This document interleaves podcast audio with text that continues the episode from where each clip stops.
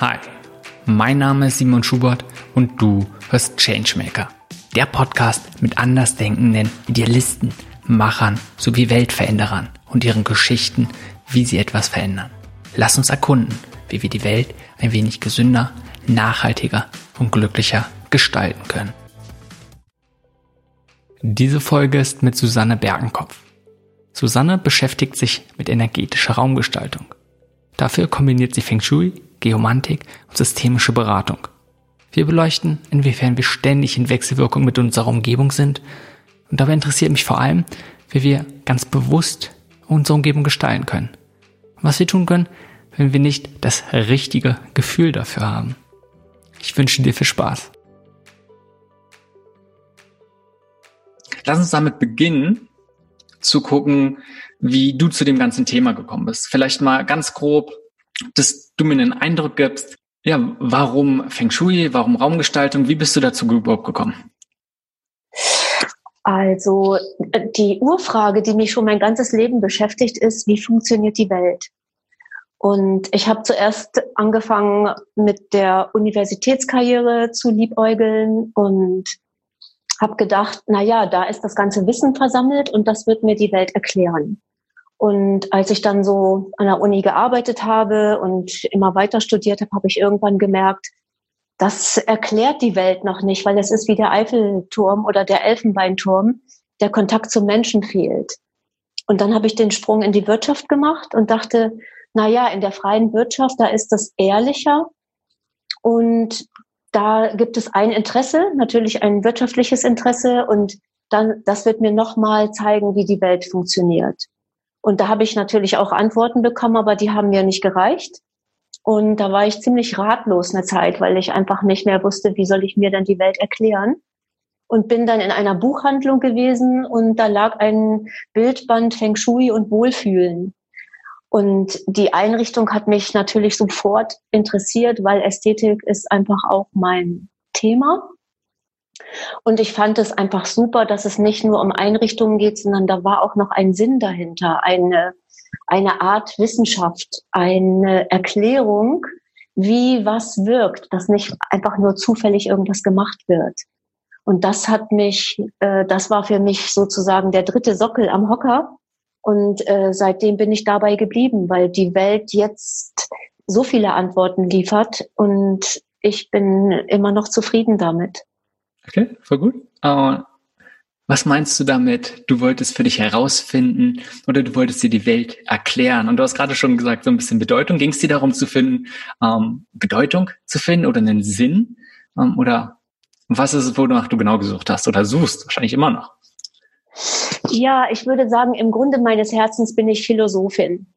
Und Philosophen suchen immer nach Antworten oder nach Fragen. Also das ist ja auch, wer eine intelligente Frage stellt, kann sich 27 Antworten sparen. Weil im Grunde sind es die Fragen, die uns weiterbringen. Und ich wollte einfach wissen, also das war auch damals mein Studienfach an der Uni. Ich habe Politikwissenschaft, Ökonomie und Psychologie studiert. Also diese drei Komponenten, das, ähm, wie wirkt das menschliche Zusammensein oder wie reguliert man das, wie regelt man das, ohne die Freiheit zu beschneiden? Wie sind die wirtschaftlichen Antriebe oder Motoren, die das Ganze zum Laufen bringen? Und letztendlich der Mensch als Subjekt, der sich ja ähm, individuell entscheidet. Also Kaufentscheidungen, Wahlentscheidungen. Da haben ja die Prognoseersteller schon oft daneben gelegen und haben dann gemerkt, der Mensch als Subjekt ist gar nicht so einschätzbar, wie man das dachte. Und aus diesem Gefüge ähm, bildet sich unsere Gesellschaft und unser Miteinander. Und das äh, war und ist für mich immer noch ein spannender Herangehenspunkt, obwohl ich mich nicht in, mit der Tagespolitik habe ich mich nie beschäftigt. Okay, ja, ist ja auch noch mal was ganz anderes, aber ich finde es sehr interessant, dass du genau von dem Thema kommst oder von der Richtung kommst. Ähm, erstmal von mir aus akademisch, aber sofort einmal den Menschen an sich, vielleicht auch die Psycho und gleich in der Wechselwirkung mit der Umgebung. Ob es jetzt gerade die Mitmenschen, also soziale Umgebung ist ja ein großer Faktor, aber dann natürlich auch, ich mal, mit der, ähm, ich weiß nicht, wie du es nennst, ähm, nicht lebendig trifft es ja wahrscheinlich nicht, können wir auch gleich darüber so ein bisschen drüber reden. Ähm, Ja, Umgebung. Also darum, das finde ich sehr, sehr interessant. Wie kommt es dann? Also du hast gerade schon gesagt, du bist ja über, über ein Buch auf Feng Shui raufgekommen und für mich, oder ich kann mir vorstellen, wenn man aus einer sehr akademischen Richtung kommt, vielleicht auch Wirtschaft, sehr kopflastig, ist für viele, die haben eine gewisse Abgrenzung gegen Themen wie Feng Shui oder alles, was so ein bisschen esoterisch gibt. Und du kannst mir gerne gleich erstmal vielleicht erzählen, was für dich Feng Shui bedeutet und mhm ob sie wirklich sehr in die Richtung von Esoterik geht, aber das kann ich mich nur vorstellen, dass bei sehr vielen Menschen, die erstmal dann so sagen, hm, ja, es, ja, nichts wirklich was mit Wissenschaft zu tun hat. Ja, das, also das kann ich total nachvollziehen, weil das war am Anfang, als ich so aus, von der Wissenschaft und dann so von der Managementseite kam und jetzt sollte ich mich da mit äh, Wind und Wasser beschäftigen. Da habe ich selber ähm, am Anfang Schwierigkeiten gehabt, weil ich nun mal Wissenschaftlerin von der Ausbildung her bin und dann dachte ich, wie und was machst du jetzt? Ähm, das ist ja was, also wirklich unter diesem Begriff Esoterik, da wollte ich mich überhaupt nicht ähm, äh, subsumieren lassen, bis ich angefangen habe, wirklich zu forschen, also über das hinaus, was man, wenn man sagt, ja, man hängt dann da ein Windspiel auf und man macht dann dieses und jenes, sondern mich mit den Ursprüngen des Feng Shui zu beschäftigen und bin dann eben auf die Quantenphysik gestoßen. Es gibt diesen Wissenschaftsautor Friedrich Capra, der hat das Buch Das Tau der Physik geschrieben und hat eben die Nobelpreisträger interviewt zu ihren Erkenntnissen und hat dann dagegen gestellt die äh, chinesische Literatur, Konfuze, Zhangzi und wie sie alle heißen und hat dann gemerkt, die haben bloß eine andere Sprache, aber was sie beobachtet haben, ist im Grunde dasselbe.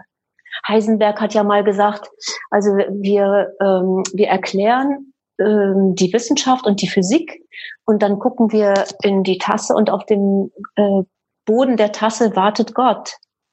Also wo man dann auch sagt, was hat denn Wissenschaft mit Religion zu tun? Gar nichts. Und aber niemand würde sagen, Heisenberg war ein Esoteriker. Und das ist also ne, so ist das äh, für mich. So habe ich diesen Spagat geschafft, eben dann vom Kopf. Und mittlerweile würde ich sagen, bin ich voll im Herzen angekommen, ohne dass ich den Kopf vernachlässigen musste oder nicht mehr zurücklassen muss. Am Anfang bin ich sehr theoretisch und auch sehr dogmatisch. Das darf man, das ist erlaubt, das macht man so, das macht man auf keinen Fall anders. Und mittlerweile bin ich viel freier geworden, weil ich einfach mein Gefühl mitgenommen habe. Also das habe ich unterwegs abgeholt. Und das war das, äh, das Beste, was mir unterwegs passiert ist. Und wenn jetzt jemand sagt esoterisch, dann sage ich ja und welcher Stempel ist das von dir? Was musst du da abstempeln, um es dir in welche Schublade zu legen? Und vielleicht kann man die ein bisschen öffnen und dann können wir mal gucken, was da noch alles drin ist. Das finde ich extrem wertvoll, was du gerade sagst. Auch erstmal sehr interessant, ich sag mal, deine, deine Geschichte dazu oder deine Erfahrung, wie du dich, ich sag mal, da rangetastet hast oder dich dem geöffnet. Aber ich denke, es ist so ein Thema und gerade bei Esoterik, Einfach weil die meisten oder viele Menschen in den westlichen Regionen sehr, ich sag mal, Vorurteile dazu auch haben oder so, wie du sagst, in gewissen Schubladen sind und sehr materialistisch denken, was einfach schade ist.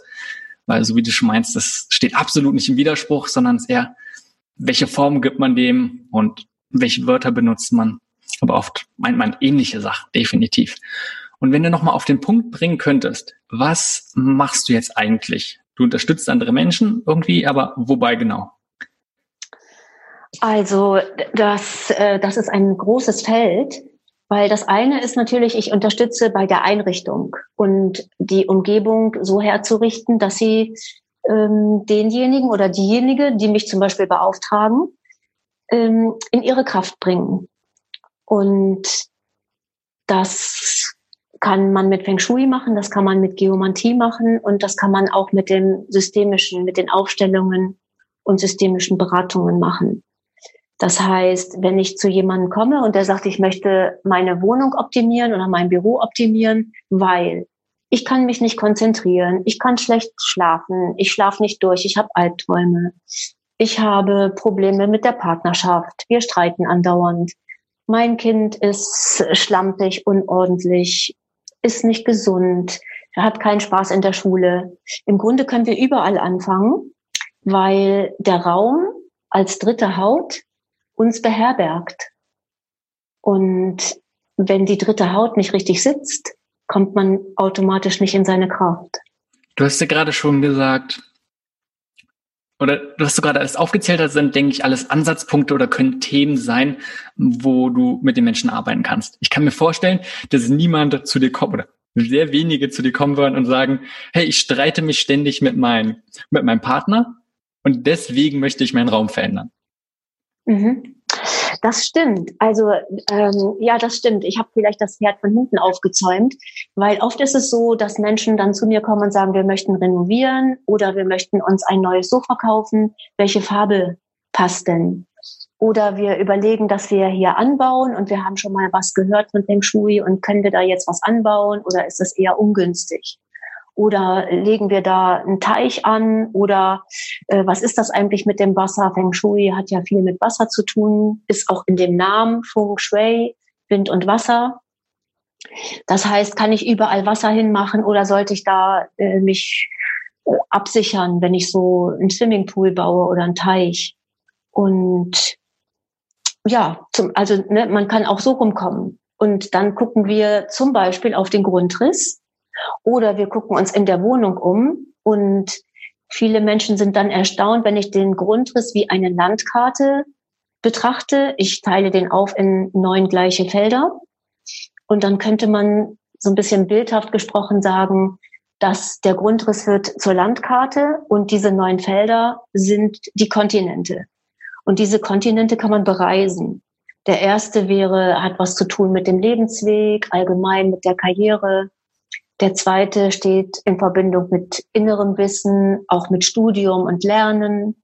Der dritte hat was mit Gesundheit zu tun, mit der Herkunftsfamilie.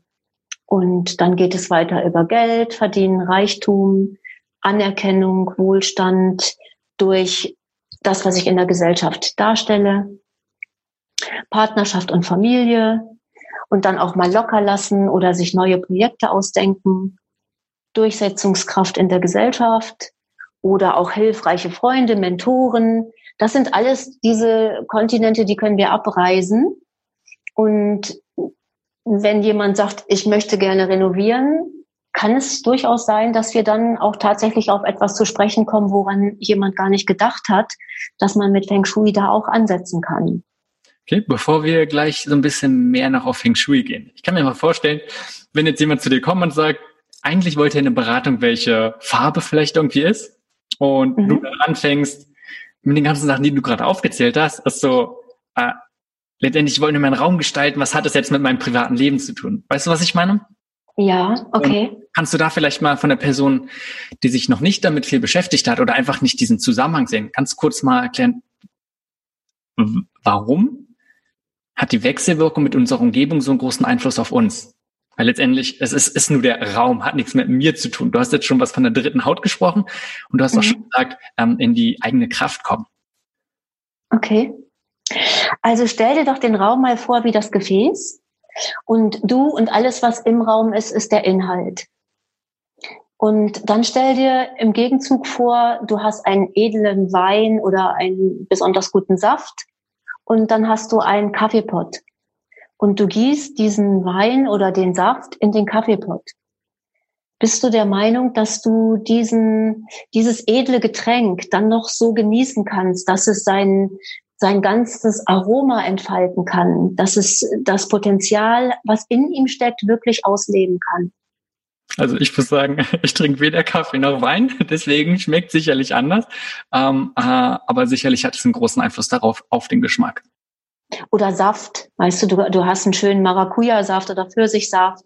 Und du, du stell dir eins, also du kannst ja auswählen. Stell dir vor, du hast da einen Kaffeepott und du hast ein schönes Glas. Wohin greifst du, um diesen, diesen äh, schönen Saft zu trinken, diesen teuren, auf den du dich sehr freust oder wo du das Gefühl hast, ja, jetzt belohne ich mich mal mit diesem, mit diesem Saft. Ja, also ich war, weißt du, ich hm? verstehe, hm? wenn man sagt, ich, ich, versetze mich jetzt in eine Person, die sich noch nicht wirklich damit beschäftigt hat, dann würde ich mhm. so denken, klar, wenn irgendwo zum Beispiel noch Kaffeereste dran sind oder Aroma, die prägen sich natürlich darauf aus und prägen den Geschmack dann sehr von dem Saft oder von dem Wein.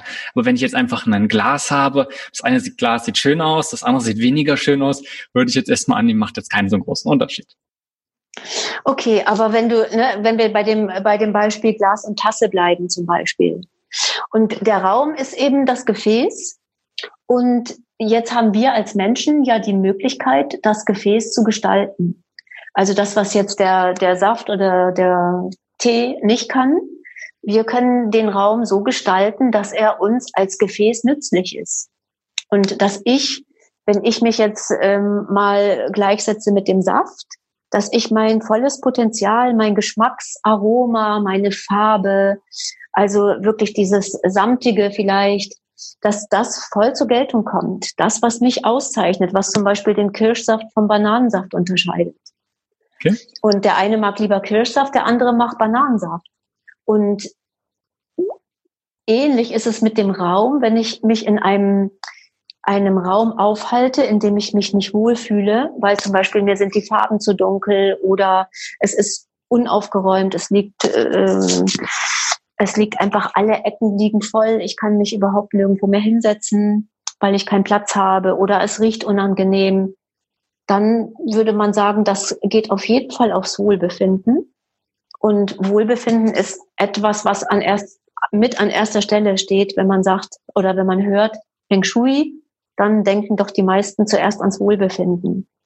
Und der Raum, das ist ja der, wohin ich mich zurückziehe, wo finde ich Schutz oder wo halte ich mich überhaupt auf, wo arbeite ich, wo verdiene ich mein Geld, wo, also wo spende ich ja auch Lebenskraft hin. Mit dem Gefäß, ich denke, ja, mit dem Geschmack ist einer Sache. Ansonsten, man kann es ja dadurch, weil wir es schon hatten mit der Physik, gerade beim Wasser, kann man bei vielen Sachen ja messen, in welchem Gefäß die sind. Ähm, dann, wenn man die kristallisiert, welche Form die hat, würde jetzt, glaube ich, ein bisschen zu weit führen, aber ist dir sicherlich auch bekannt. Also dadurch hat man vielleicht, das hat der ein oder andere gehört. Ansonsten, was du gerade meintest mit den Räumen, da hat man die Erfahrung selbst gemacht. In manchen Räumen fühlt man sich einfach wohl und hat einen extrem großen Einfluss, deswegen einfach die Stimmung. Und bei anderen, wo man einfach sagt, da fühlt man sich nicht so gerne auf ähm, und muss ja nicht nur Wohlbefinden sein, sondern in manchen Räumen kann man produktiver arbeiten, in anderen nicht. Und das wären jetzt auch gleich so ein paar interessante Sachen, wo du meinst, was sind so grundsätzliche Themen, wie sollte ein Raum vielleicht gestaltet werden? Ist es vielleicht auch individuell, wo man sagt, das ist eher was, womit man das Wohlgefühl so ein bisschen erhöhen kann. Bei dem anderen, so müsste ein Raum gestaltet sein, damit man ein bisschen produktiver sein kann. Oder wie sollte vielleicht ein Schlafzimmer aussehen? Vielleicht können wir auch deine ganze Landkarte mit den neuen Kontinenten äh, durchgehen. Können wir gleich mal schauen. Ähm, weil wir jetzt nur schon so oft auch über Feng Shui geredet haben. Was verstehst du unter Feng Shui? Auch so mal ganz kurz und knapp. Also für mich geht es darum, dass ich im Dialog bin mit dem Raum, vor allen Dingen mit dem Raum, in dem ich arbeite und in dem ich lebe. Und äh, ich bin sehr gesundheitsbewusst und ich weiß, je älter man wird, desto mehr achtet man auf seine Essenz. So heißt es im Chinesischen. Also ich bin, ähm, ich tue viel dafür, dass mein Qi sich nicht verbraucht, sondern dass ich das immer wieder nähere. Und ich nähere das natürlich durch Schlaf, durch viel an der frischen Luft sein und durch meine Ernährung und durch den Raum. Weil ich weiß, dass der Raum etwas ist, was mich trägt und was mich hält. Ich arbeite in Räumen mit Menschen. Ich arbeite am Schreibtisch in meinem Raum und äh, ich schlafe im Raum. Das heißt, der Raum ist das, was mich durch mein Leben begleitet. Jeder Mensch hat eine Wohnbiografie und man kann sich nur mal überlegen, habe ich äh, zum Beispiel eine Vorliebe fürs Erdgeschoss, lebe ich gern im Souterrain oder bin ich jemand, der dauernd äh, Wohnungen favorisiert, die unterm Dach sind? Und daraus kann man schon wieder schließen, welche Art von ähm, Handlungspräferenz jemand hat. Und jemand, der im Erdgeschoss ist zum Beispiel, das sind wahrscheinlich Menschen, die sind gerne unterwegs, die haben gerne Besuch, die sind so sehr auf der Handlungsebene. Und dann ist es natürlich gut, wenn die Wohnung das auch ausstrahlt. Also wenn ich zum Beispiel, um mal ganz einfache Basics, meine Türklinke ist in Ordnung, an meiner Tür ist ein Klingel, ein, eine Klingel, die funktioniert und ich habe ein Klingelschild angebracht. Also jeder weiß, da bin ich zu finden. Auch das Glück weiß das. Da muss ich klingeln, weil da ist der oder die zu Hause. Und dann komme ich rein und dann idealerweise würde ich sagen, die Tür geht ganz auf. Bei manchen stehen Schuhe oder so viele Mäntel an der Garderobe, dass man die Tür gar nicht ganz aufkriegt. Und so fängt es schon an. Wie komme ich rein? Worauf fällt der erste Blick, wenn ich nach Hause komme oder wenn ich zur Tür hinausgehe? Habe ich vor der Tür die ganzen Schuhe? Dann, das heißt, achte ich immer auf die, auf diese Unordnung und, oder auf dieses Chaos, auf diese Bewegung, die sich da andeutet durch die vielen Schuhe. Und dann gehe ich, also worauf fällt mein Blick in der Wohnung? Habe ich vielleicht ein schönes Bild vis-à-vis -vis? oder sind die Türen geschlossen oder offen und gucke ich dann auf ein ungemachtes Bett, wenn ich zur Tür hineinkomme? Oder ähm, ja, äh, mache ich mir die Mühe, abends noch den Abwasch zu machen oder komme ich morgens in die Küche und ähm, jeden Morgen äh, strahlt mich das ungewaschene Geschirr an und so fange ich den Tag an. Das sind zum Beispiel jetzt einige Basics, wo man sagt, ich achte einfach auf das, was mich umgibt. Und das ist vielleicht noch nicht mal Feng Shui, sondern das ist, ähm, das gehört mit zum allgemeinen Wohlbefinden. Okay, wenn ich jetzt an, wenn ich sorry, wenn ich mir gerade nur jemanden vorstelle, sagt, okay, ja, mir ist es wichtig, oder er identifiziert sich als eine Person, die soziale Beziehungen wichtig sind, die sich gern mit anderen Personen trifft. Und dann aber sagt, ja, bei mir geht die Tür nicht richtig auf und Klingelschild oder mein Name ist nur so halb zu sehen, schon so halb losgelöst. Ähm, was, also wie würdest du der Person vielleicht erklären nochmal, dass es wirklich einen Einfluss darauf hat, auf den Faktor? Weil letztendlich, nur weil die Tür aufgeht oder nicht, würde ich jetzt einfach mal sagen, hat jetzt keinen Einfluss darauf, ob ich sozial bin oder nicht oder ob meine sozialen Beziehungen gut sind oder nicht. Darum, wie ist der Einfluss darauf? Naja, also bei manchen Menschen ist ja noch der Name des Vormieters oder Vorbesitzers an der Klingel. Das heißt, wenn, wenn zum Beispiel jemand sagt, ich habe das Gefühl, ich bin noch gar nicht richtig angekommen, dann wäre das ein Hinweis darauf, dass man sich einfach mal umguckt, was macht denn das Ankommen komplett? Und da gehört natürlich der eigene Name an der Tür dazu, weil es bedeutet, ich nehme den Raum ein. Ich bin hier zu finden und ich stehe auch dazu. Also nach, das ist meine Außenwirkung, was auf der Klingel steht. Wenn dann falscher Name an der Klingel steht, dann oder das ist abgeblättert, bedeutet auch, ich lege nicht so viel Sorgfalt auf meine Präsenz oder Erscheinung. Und wenn die Tür nicht ganz aufgeht, kann man natürlich, wenn dann jemand sagt, also äh, ich werde nicht gesehen oder ich werde bei Gehaltserhöhungen oder bei Beförderungen übersehen. Ich krieg eigentlich nicht das, was mir zusteht. Ich warte immer auf meine große Chance, aber sie kommt nicht. Und das wäre zum Beispiel ein Hinweis, dass man sagt, ja, wenn die Tür nicht ganz aufgeht, bin ich dann dann überhaupt präsent? Will ich das, was ich wo ich sage, ja, das wünsche ich mir so sehr, will ich das wirklich oder bin ich schon halb auf dem Rückzug und möchte mich doch lieber noch mal hinter der Tür ein bisschen verstecken und stehe ich nicht ganz zu dem, was ich mir da vorgestellt habe oder was ich mir wünsche. Also viele Sachen sind auf jeden Fall oder finden unterbewusst statt. Erstmal nehmen wir sie unterbewusst auf oder wahr, auch vielleicht auch nicht direkt, auch wenn sie uns nicht bewusst sind. Das heißt, irgendwie, wir nehmen sie schon wahr. Und andererseits kann es sein, dass ich ja, dass dann sich irgendwie eine Ausprägung ist von unterbewussten Sachen.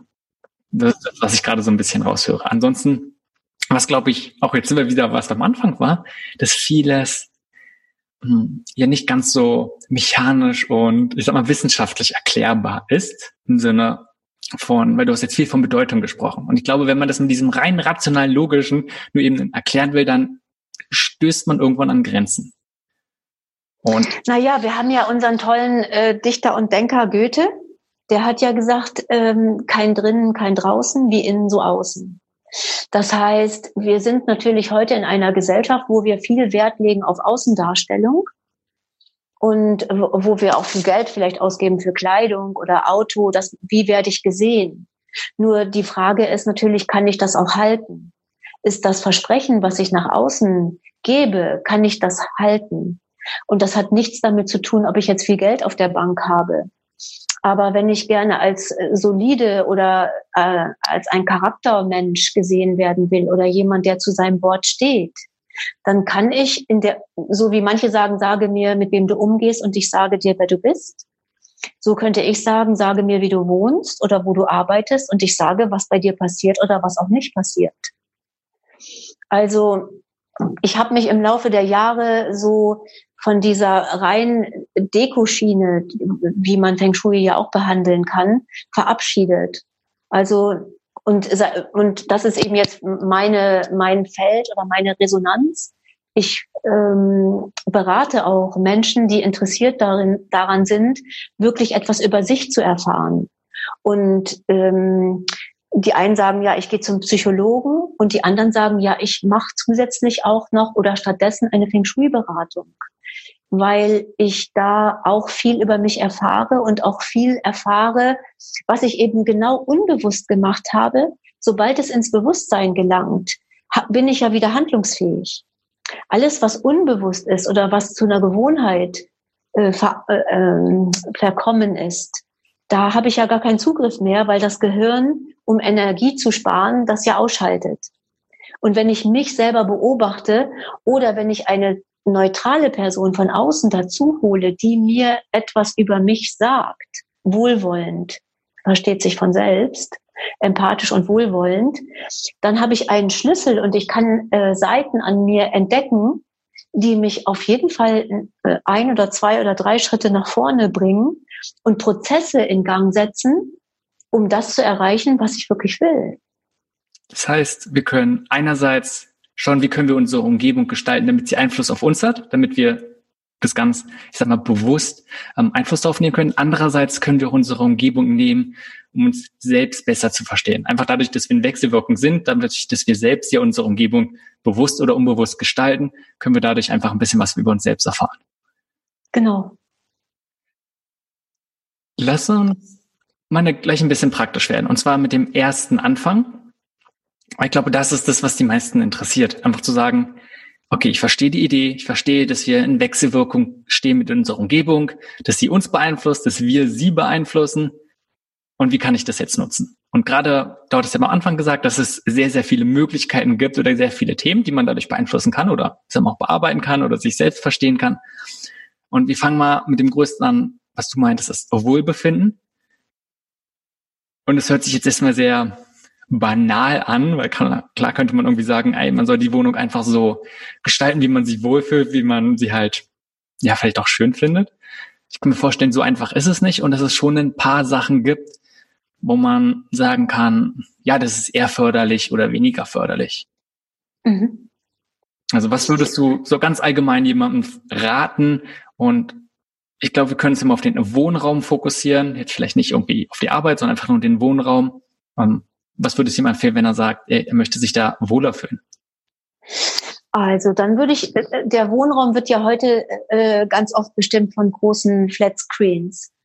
Und die Frage ist einfach, wenn ich ins, wenn ich in den Wohnraum äh, trete, möchte ich als erstes den Flatscreen sehen, weil das äh, äh und dann ist er, wenn er aus ist, ist er schwarz möchte ich diese schwarze Fläche sehen?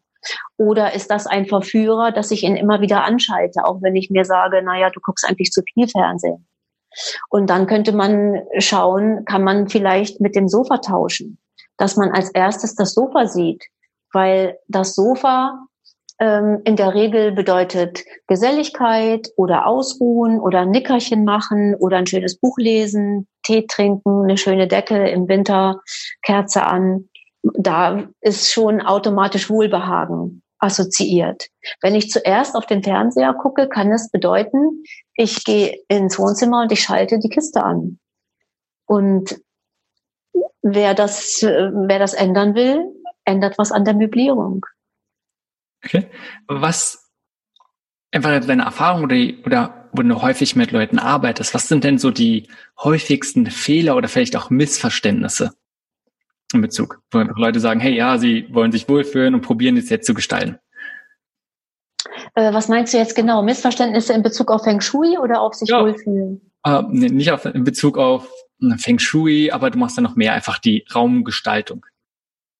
Genau, also was, was ich mache, ist im Grunde, ähm, da habe ich auch ein schönes Bild mal für gefunden, das ist, wenn man ins Konzert geht und ähm, also vielleicht in ein klassisches Konzert, wo die Musiker noch ihre Instrumente stimmen.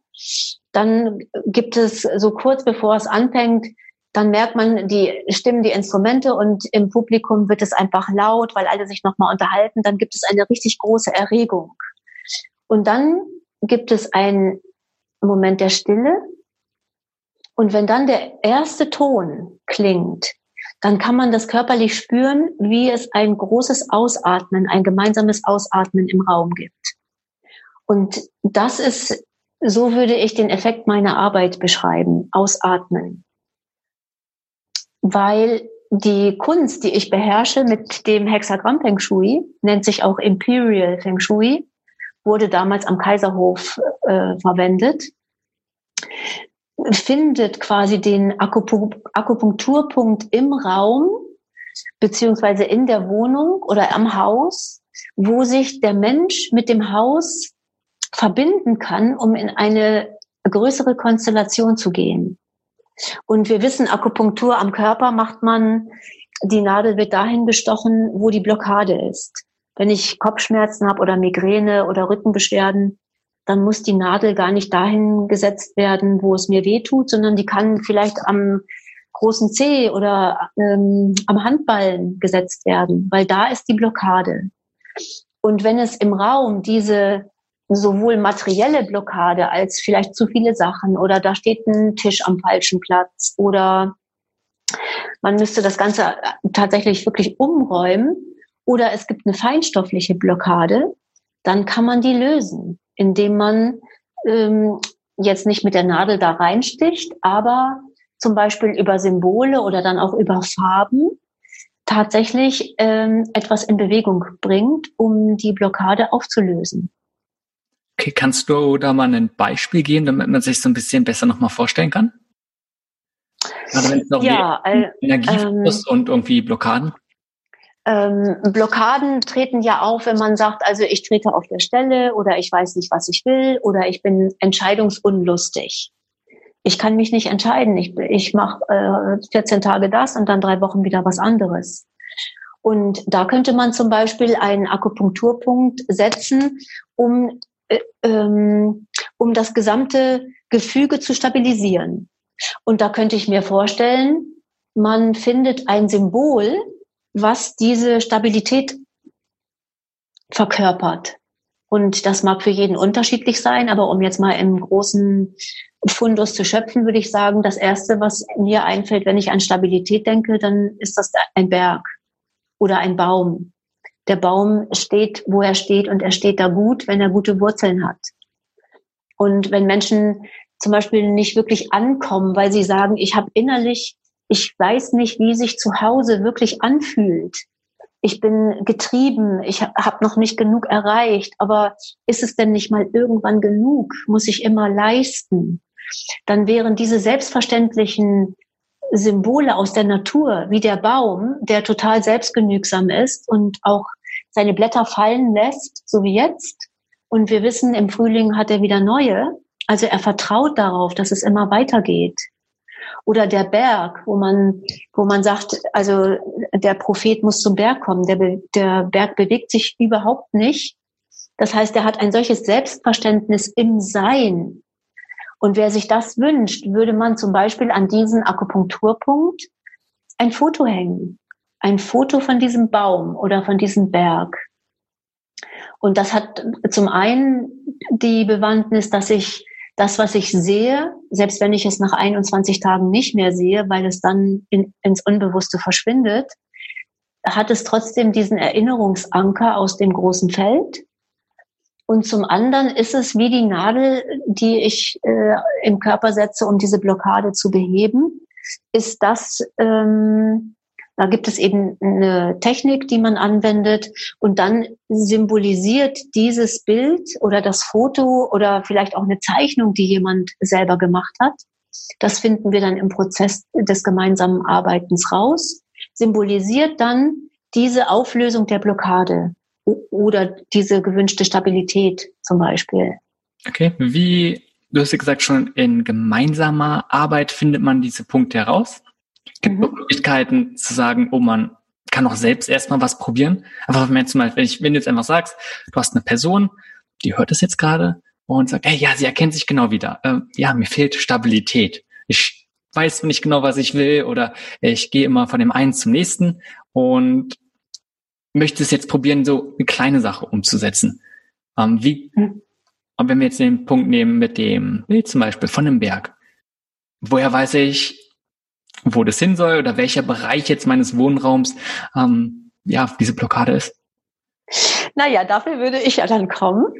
Aber trotzdem könnte jeder natürlich selber probieren. Also äh, ähm, geh doch in, geh doch raus und ähm, und finde einen guten Stein. Also der der eine gute Größe hat, der also ne, vielleicht so in die Faust passt und dann legst du dir den irgendwo hin, wo du wo du gerne bist und wo du den siehst oder auf den Schreibtisch oder ähm, du legst ihn dir ins Badezimmer, weil du das Gefühl hast, ja, immer wenn ich meine Zähne putze, dann, dann gucke ich den Stein an oder dann fasse ich den vielleicht auch an und erinnere mich, der ist ja ein Teil vom Berg. Das heißt, der trägt das Wissen des Berges und dieser Stabilität in sich. Und also wenn ich mir den angucke, dann kann ich mich damit verbinden oder dann kann ich vielleicht sogar damit meditieren. Und dann habe ich diesen, und vielleicht nehme ich dann einfach einen kleinen Kieselstein mit in meine Hosentasche oder meine Jackentasche, weil der ist auch ein Teil des großen Berges und kann dann unterwegs, wenn ich Straßenbahn fahre oder im Stau stehe, im Auto, diesen Stein einfach anfassen oder mich erinnern und dann das Gefühl haben, ich veranker mich wieder. Ja, ich weiß wieder, was ich mir vorgenommen habe. Und wenn ich nicht so sprunghaft sein möchte, dann verbinde ich mich mit der Kraft der Stabilität durch diesen kleinen Anker. Das heißt, oder so wie ich es jetzt gerade verstehe, dass man vor allem so ein bisschen in sich horcht und so guckt, okay, was braucht man? Und dann guckt, was gibt es für Sachen, die einem das oder wo man das damit identifiziert. Also wo man eine bestimmte Bedeutung den Sachen gibt. Und letztendlich kann es ja sein, dass du oder das andere gibt einem Stein, für den hat es Bedeutung, für eine andere ist es was ganz anderes. Da sind es eher Pflanzen oder einen Baum. Also geht es eher darum, welche Bedeutung die einzelnen Personen diesen Sachen geben oder der beziehungsweise der Umgebung. Oder ist es schon so, dass du allgemeine Prinzipien hast. Also vielleicht ist es ja sicherlich so ein bisschen beides, weil gerade hast du von einem allgemeinen Prinzipien gesprochen, wie gesagt, von einem Berg und von Stein, der dafür steht. Gleichzeitig mhm oder denkst du, es auch funktioniert, wenn man ne, einem Stein was komplett anderes identifiziert? Ja, das ist zum, also deswegen habe ich das so gesagt, das wäre dann die gemeinsame Arbeit. Weil wenn ich das vorgebe, muss das für den anderen noch lange nicht das bedeuten. Weißt du, jemand kann, hat vielleicht das Gefühl, ich möchte mir lieber einen Bonsai äh, hinstellen oder ich möchte irgendwo einen Baum pflanzen. Und dann gehe ich immer dahin und dann fühle ich da die Stabilität. Also das ist, das ist individuell. Und ähm, ich denke, das ist ein da, extrem spannender hm? Punkt, weil auch gerade, sorry, wenn wir, wenn wir mal zum Beispiel auch auf Farben gehen, da spricht man ja schon davon, dass bestimmte Farben eine bestimmte Wirkung mit uns haben. Oder also gerade von Farblehre das ist. Und ja, wie siehst du das? Einfach, weil manche Menschen äh, verbinden ja mit einer bestimmten Farbe was komplett anderes als dort vorgeschrieben ist. Nehmen wir jetzt, du kannst ja gerne mal ein Beispiel geben, auch wenn es darum geht, wenn man jetzt zum Beispiel sagt, wieder mit dem Wohlfühlen, ähm, was wären gute Farben dafür, ähm, wo man sagt, ja, das würde das Wohlbefinden fördern. Und wie sieht es dann aus, wenn jemand mit einer bestimmten Farbe was komplett anderes identifiziert? Warum auch immer. Ja, das ist spannend, weil tatsächlich Farben haben eine Wirkung. Und ähm, also das weiß jeder, ne, der sich ein rotes Blatt anguckt oder ein grünes, weil die Schwingung ist einfach anders. Also das kann man ja auch äh, messen. Und im Feng Shui haben wir die fünf Elemente. Das ist zum Beispiel äh, ein, eine Methode oder ein Werkzeug, was wir haben, dass wir diese fünf Elemente Wasser, Holz, Feuer, Erde und Metall ähm, allem Möglichen zuordnen, sei es Körperteile, sei es Jahreszeiten, sei es Uhrzeiten, aber eben auch die Farben und die Formen. Und ähm, da gibt es jetzt noch mal zwei Dinge zu unterscheiden. Das eine wäre das, was der Raum braucht, und das andere das, was der Mensch braucht. Und manchmal ähm, müssen Menschen äh, auch über ihren Schatten springen weil das, was wir gewöhnt sind, ist nicht immer unbedingt das, was das Beste für uns ist. Und ich hatte zum Beispiel eine äh, Kundin, der habe ich empfohlen, eine Wand grau zu streichen. Und sie hatte das Gefühl, also das geht überhaupt nicht. Das ist wirklich eine Farbe, komme ich nicht mehr zurecht, mache ich nicht. Und jetzt nach einem Jahr hat sie mich angerufen und gesagt, Frau Berkenkopf, ich habe gestrichen. Also ich war so leid und habe gedacht, beweg dich endlich mal aus deinen Grenzen, aus deiner Komfortzone. Ich will das jetzt ausprobieren. Das ist doch egal, dann streiche ich eben wieder über.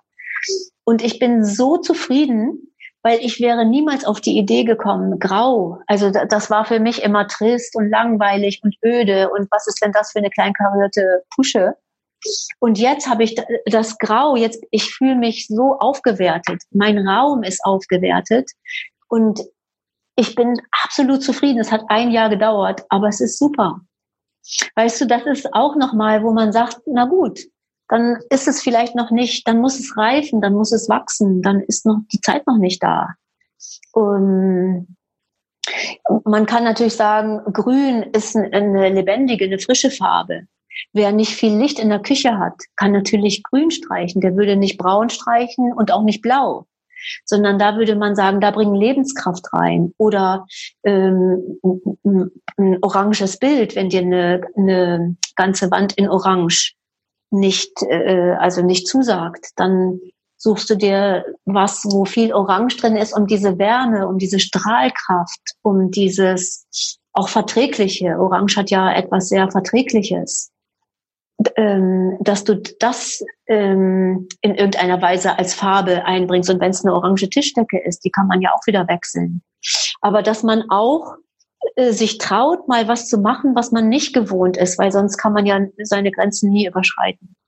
Okay, ich, wenn du es so sagst, für mich hört sich sehr viel an und darum, oder ich anders, ich kann es mir bei dem, was du sagst, auch einfach vorstellen, dass da enorm wertvoll ist, eine Begleitung zu haben, jemand, der sich professionell damit auseinandersetzt, einfach weil es nicht so simpel ist es ist einfach zu sagen, man möchte sich wohler fühlen oder einfach ähm, vielleicht ein bisschen mehr Energie oder Lebenskraft so reinbringen. Oder es nicht so einfach ist, wenn man denkt oder zu sagen, ja, deswegen sucht man sich dann bestimmte Farben aus oder bestimmte Symbole und probiert die dann irgendwie in die Umgebung zu integrieren. Denn die meisten oder das oft fehlt es ja einem, dass man dieses Gefühl dazu hat. Also überhaupt ein Gefühl für sich selbst, für ein Gefühl, was einem gut tun würde oder vielleicht was einem fehlt. Und das kann ich mir auch gut vorstellen, dass es dann gerade auch schwer ist in der Arbeit dann oder in deiner Arbeit mit anderen Menschen, einfach weil einem diese Selbstwahrnehmung fehlt. Wie gehst du damit um? Ja, also das ist, das finde ich eigentlich das Schönste an, an äh, den Beratungen, die ich mache und auch an dem Prozess. Also jemanden da abholen, wo er steht und wo sie steht und auch Paare gemein. Also ich habe auch viele Paare oder Familien. Da gibt es ja äh, unterschiedliche Vorstellungen. Der eine möchte das so, der andere möchte das so. Und ich komme dann und ähm, schaue ja mit frischem Blick, weil ich wohne da nicht. Ich sehe die Straße, ich sehe die Haustür, ich sehe den Eingang. Ich, wenn es ein äh, Wohnhaus ist mit mehr Parteien, dann sehe ich das Treppenhaus. Dann sehe ich, wo jemand, welche Etage. Dann sehe ich die Wohnung. Wie ist der erste Eindruck? Dann gehe ich durch die Räume. Dann gucke ich, was sehe ich durch die Fenster. Also dann habe ich mir die ähm, chinesische Astrologie der Personen angeschaut. Das heißt, ich weiß ähm, zum Beispiel, welches der fünf Elemente dient zur individuellen Stärkung. Der eine braucht vielleicht eine Unterstützung oder der andere braucht vielleicht etwas, damit er oder sie besser aus sich rauskommt, weil das ist so wie der Flaschenhals, der zu eng ist und hinten kommt äh, immer nach Flüssigkeit, Flüssigkeit oder Input, äh, äh, ich habe ganz viel Wissen, aber ich krieg's nicht unter die Leute oder ich krieg's nicht, ich möchte ein Buch schreiben, aber mir fehlt einfach dieser, ähm, dieser Kick, dass ich auch wirklich ins Tun komme. Also habe ich ein Bild von sowohl von den Personen als auch von dem Ort, von dem, von der Behausung oder auch vom Arbeitsplatz. Und sehe natürlich, weil ich jetzt auch den geschulten Blick habe, ich sehe viel und, und dann habe ich den Kompass und mit dem Kompass äh, ähm, mache ich Messungen und dadurch erläutert sich nochmal vieles, was, ähm, was auf den ersten Blick vielleicht gar nicht so sichtbar ist. Und es ist schon oft vorgekommen, dass ich dann ähm, auch Themen adressiert habe, wo die Wenn meine Klienten dann sagen, woher wissen Sie das? Da haben wir doch noch gar nicht drüber gesprochen.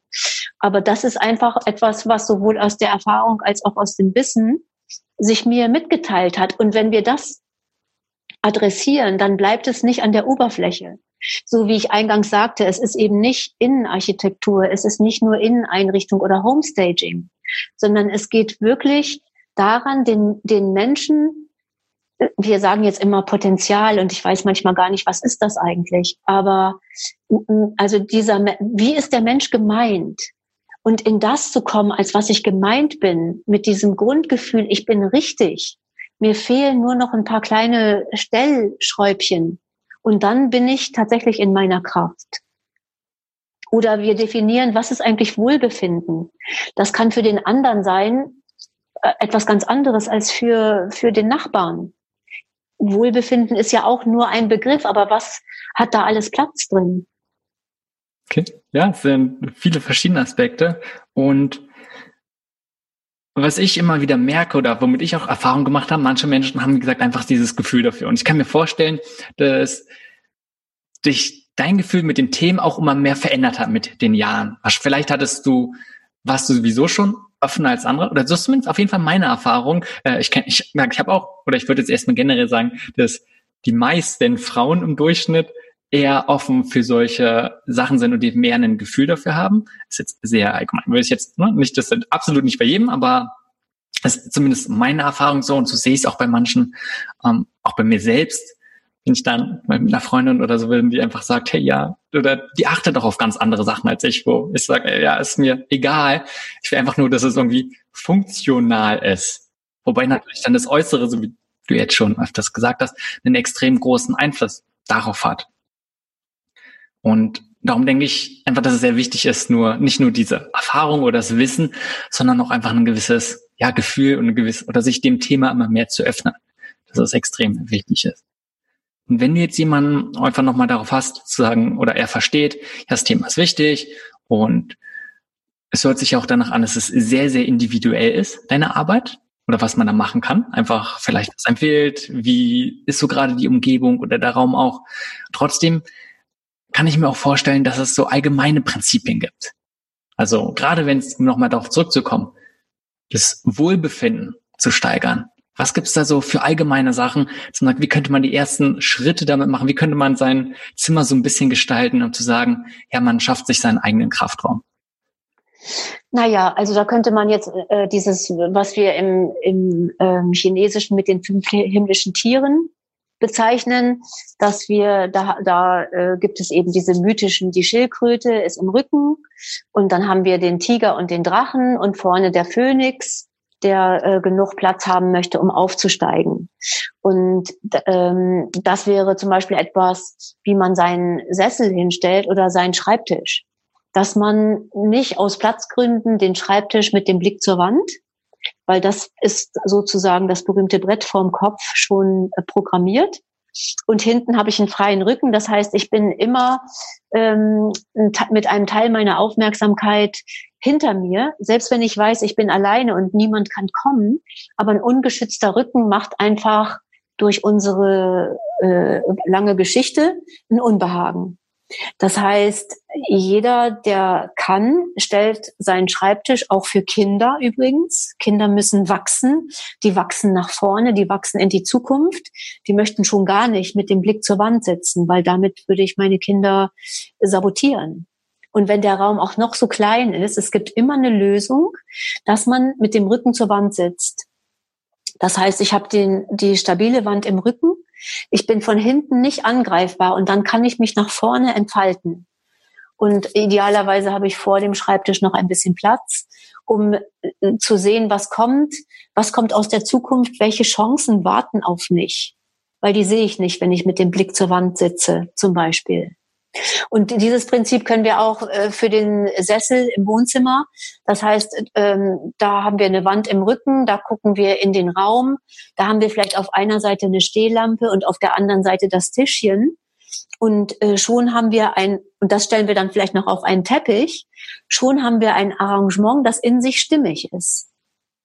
Denn wir dürfen auch nicht vergessen, also das ist jetzt öfter ähm, in meinen Beratungen vorgekommen, durch die Scheidungen bleiben viele Männer allein zurück. Die sind es gewohnt, mit äh, zwei, drei, vier Personen zu leben. Und dann gibt's eine Scheidung, dann bleiben die Kinder in der Regel bei der Mutter oder die kommen nur am Wochenende und der Mann ist plötzlich in einer äh, ein oder zwei Zimmerwohnung oder vielleicht auch mit Raum für die Kinder. Aber wie mache ich es mir denn jetzt behaglich? Was macht überhaupt das Wohlgefühl, wenn die Frau immer dafür zuständig war oder die Mutter? Oder man hat es einfach nicht gelernt, man weiß nicht. Und dann dann ist das ganze Sideboard voll mit Zeitschriften und ähm, man hat nicht das Gespür, was macht es denn jetzt wirklich aus, dass auch ich hier ankommen kann und mich auch in mein neues Leben einfüge, so dass ich äh, die auch diesen Lebensabschnitt auf eine gute Weise ähm, mitnehme integriere und dass nicht der Raum mein Feind ist, der ist immer leer und immer kalt und immer äh, unbehaglich und ich fühle mich nicht wohl und ich bin habe eh schon so viel verloren. Wie kann Oder, ich, ne? Ja, wie kann ich es dann schaffen, dieses Gefühl ja, zu entwickeln? Wenn ich mir vorstelle, wenn du es gerade sagst, okay, ja, da ist ein Teppich und um, ja, okay, fühlt sich jetzt vielleicht gut an, im Sinne, also von Oberfläche fühlt sich irgendwie gut an, oder da ist jetzt ein Tisch, kann ich was draufstellen, aber sieht jetzt so aus oder ob jetzt rundeckig oder wie auch hoch ist, ist mir egal nach dem Motto. Wie kann, wie kann ich ein Gefühl dafür entwickeln, wenn ich ja mir eigentlich keine Gedanken mache und das mir vor allem auch nicht wichtig ist? Ja, ja, gut, wenn es nicht wichtig ist, dann ist es nicht wichtig. Und dann wird man das Gefühl auch nicht entwickeln. Weil da würde ich sagen, die Betonung liegt auf Gefühl. Ich kann mir natürlich eine Einrichtungszeitschrift äh, hervorholen und sagen, jetzt richte ich mich genauso ein. Das muss aber nicht ich sein. Das ist dann ja, oder ich kaufe das alles von Ikea und dann stelle ich das so hin. Aber das bleibt dann 14 Tage und dann ähm, ist vielleicht alles durcheinander. Vor kurzem habe ich einen Blogartikel geschrieben über Hilfe Junggesellenwohnung. Und da habe ich einfach ganz basic Ticks, äh, Tipps ähm, beschrieben. Also zum Beispiel, ich räume hinter mir auf. Das heißt, wenn ich mich, wenn ich nach Hause komme, ich ziehe mich um, dann werfe ich nicht die Sachen irgendwie auf den Fußboden und die bleiben dann da liegen bis zur nächsten Wäsche, sondern die räume ich ein. Oder ich mache morgens mein Bett damit ich abends in, ich gehe in ein, ich leg mich in ein gemachtes Bett. Schon da haben wir Sprichwörter drüber. Also das ist einfach netter für sich selbst etwas Schönes zu machen. Oder ich kaufe mir einen Strauß Blumen und stelle einen Strauß Tulpen oder jetzt haben wir Astern ähm, auf den Tisch. Das heißt, oder ich räume das Frühstücksgeschirr ab, damit ich nicht abends damit konfrontiert werde, war ja den ganzen Tag keiner da. Sieht immer noch so aus wie vorher. Die Blumen, die können das tragen, wenn ich eine, vielleicht eine schöne Tischdecke drauflege und einen Strauß Blumen. Ähm, aber wenn da das äh, ungewaschene Frühstücksgeschirr noch auf dem Tisch ist, dann wird es trostlos. Oder ich guck einfach mal in der Wohnung, ich gehe mal rein, als wäre ich fremd. Ich besuche mich mal selber, ich bin mal Gast in meinen Räumen. Und dann gucke ich, was fällt mir auf? Wo fällt mir eine Disharmonie auf oder eine Unordnung? Oder also man kann ja gerne sagen, ich bin jemand, ich brauche kreatives Chaos, doch auch das hat ein Limit. Irgendwann möchte alles mal weggeräumt werden, damit ich neues Chaos machen kann. Niemand möchte auf altem Chaos aufbauen, weil dann ist es unübersichtlich. Und das wäre zum Beispiel auch eine Blockade. Viele Leute haben einfach viel zu viele Sachen. Wir werden verführt. Jeder Rossmann hat äh, günstige Dekoartikel, jeder Rewe, Ikea sowieso. Nimm mal mit. Und am Ende haben wir alle Flächen voll stehen. Und es wird unterschätzt, dass eine leere Fläche ein Wohlbehagen ausstrahlen kann. Oder nur ein Lieblingsteil auf einer leeren Fläche. Eine schöne Schale, ein schönes Teegeschirr, eine, eine Schachtel Pralinen, nur eins. Und meine ganze Aufmerksamkeit ist da und ich bin, ich habe Platz für die Augen und ich kann ankommen. Bin ich total bei dir. Also aus den mehreren Sachen, was du gerade gesagt hast. Ähm, gerade, dass wir viel zu viele Sachen haben oder uns mit, also sowohl, müssen ja nicht nur materielle Sachen sein, auch einfach Themen. Also ich bin großer Fan von Minimalismus. Und einfach, weil du oft gerade gesagt hast, oder ich denke, bei vielen ist ein Thema, ähm, dass Sachen sehr unordentlich sind und überall liegt was rum. Und bei mir ist es so, ich mag es, eigentlich sehr gerne, wenn so gut wie gar nichts da ist. Also zum Beispiel auch gerade in Richtung, ähm, wie es beim Zen ist oder sehr japanisch, da ist ja teilweise gar nichts. Man sieht gar nichts. Ähm, ist bei mir nicht so, aber es wie, wie schätzt du sowas ein? Weil ich muss sagen, ja, ich finde es gut. Und ich weiß zum Beispiel, wenn meine Mutter so ab und zu mal ähm, ist schon kommen, sagt einfach, Mensch, das sieht ja clean aus. Absolut nicht wohnlich, absolut nicht schön, sondern clean. Einfach leer, auch Wände leer. Ähm, ich denke, da gibt es ja auch eine Grenze. Zu wenig ist dann auch irgendwann ja nicht mehr unbedingt gut. Ja, da, also das, da würde ich jetzt auf jeden Fall sagen, das ist ganz individuell. Ich würde auf jeden Fall dafür plädieren, dass es einen Flecken gibt, wo die Augen ausruhen können. Also wo es nichts gibt.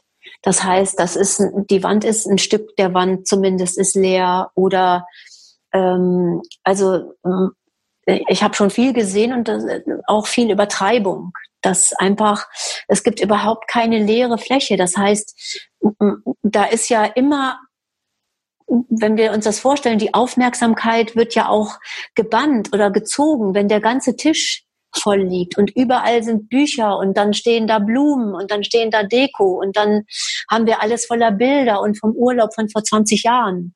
Und dann haben wir Muscheln und dann haben wir Steine gefunden und dann haben wir äh, noch die Dekoarbeiten der Kinder aus dem erster ersten Schulklasse, wenn man schon älter ist, wo man dann einfach merkt, mal alles abnehmen mal einmal alles abnehmen, sich das erlauben und weil manchmal erkennen wir das Potenzial eines Raums erst, wenn wir ausziehen, weil dann nehmen wir Bilder ab, dann räumen wir Bücher ein, dann räumen wir die Oberflächen frei.